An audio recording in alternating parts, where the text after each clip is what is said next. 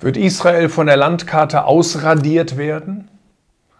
Wenn man sich die augenblicklichen Bilder anguckt, die im Internet oder auch im Fernsehen kursieren, könnte man schon den Gedanken bekommen. Großangriff der Hamas, wie es manchmal als Überschrift heißt. Am zweiten Tag schon über 700 Tote. Und das, wo man einen so befestigten Grenzzaun hatte. Massive Angriffe der Hamas. Die Zahl der Toten steigt äh, stetig. Über 100 Menschen wurden als Geiseln genommen. Und selbst ein ranghoher Offizier sagt, es gibt keine militärische Möglichkeit zur Befreiung, wenn sie sich im Gazastreifen befinden. Dabei war doch alles so befestigt. Durch gewaltige Zäune, unterirdisch und oberirdisch. Und trotzdem scheint es eine Kleinigkeit gewesen zu sein, für Hunderte von Kämpfern in dieses Land hineinzuströmen und dort dieses Massaker anzurichten.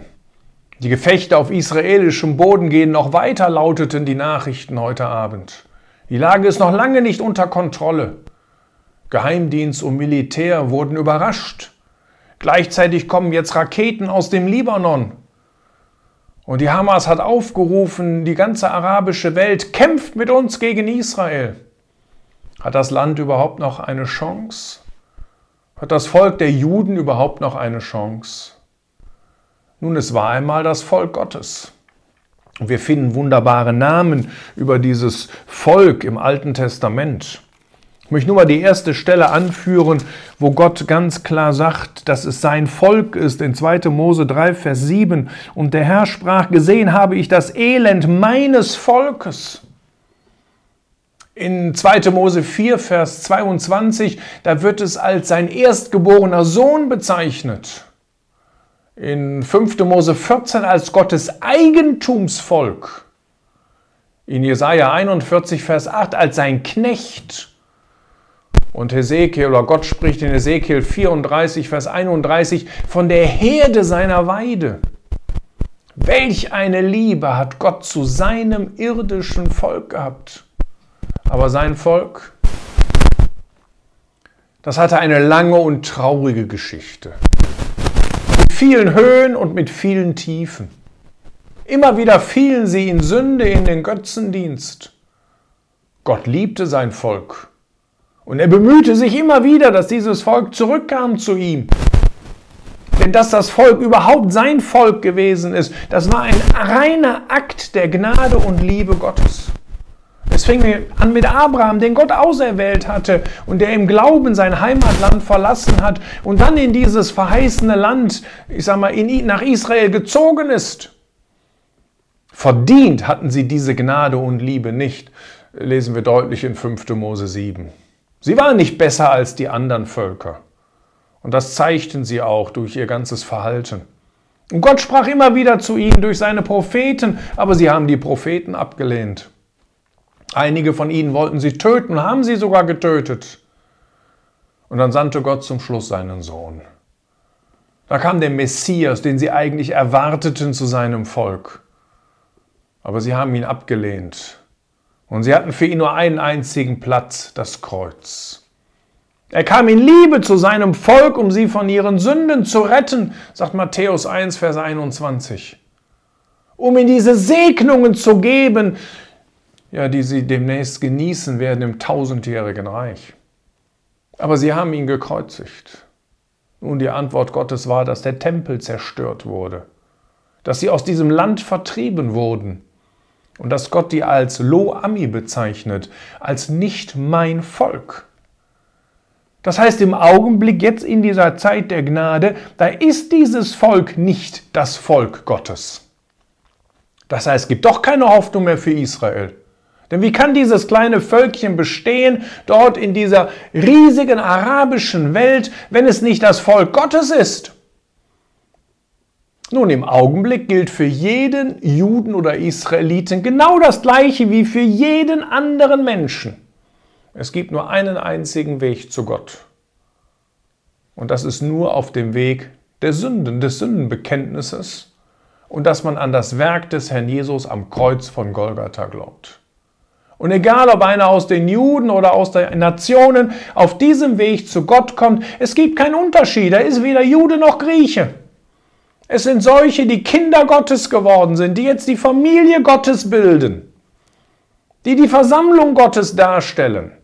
Und darunter verstehe ich alle Gläubigen von Pfingsten bis zur Entrückung.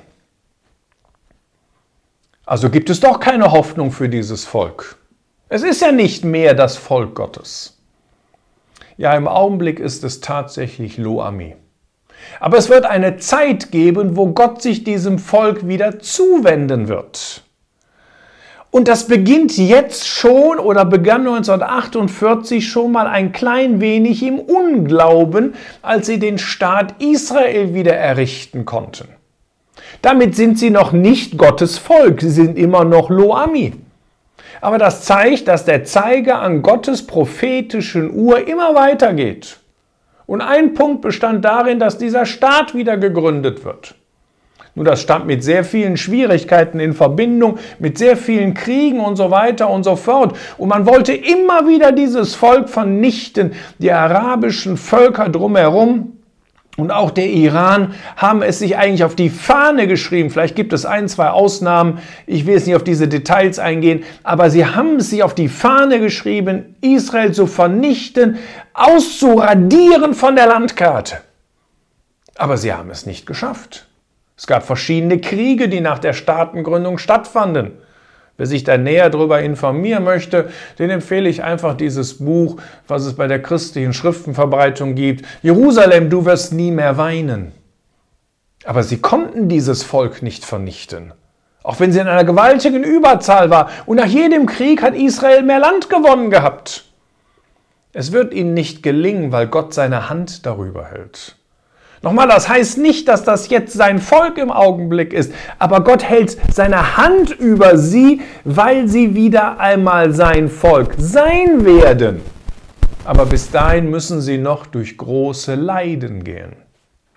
Die Menschen versuchen alle möglichen Friedensbewegungen. Aber schon Jeremia sagt in Kapitel 6, Vers 14, und sie sprechen Frieden, Frieden, und da ist doch kein Frieden. Die Lage ist brisant. Und man möchte dieses Volk vernichten.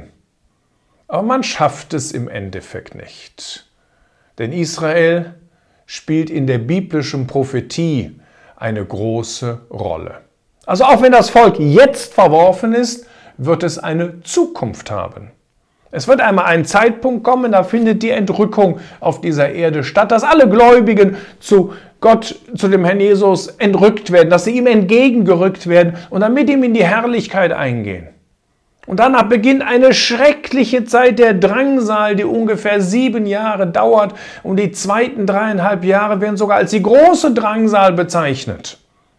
Und das ist dieser Moment, wo einige aus diesem Volk wieder zum Glauben, zur Umkehr kommen.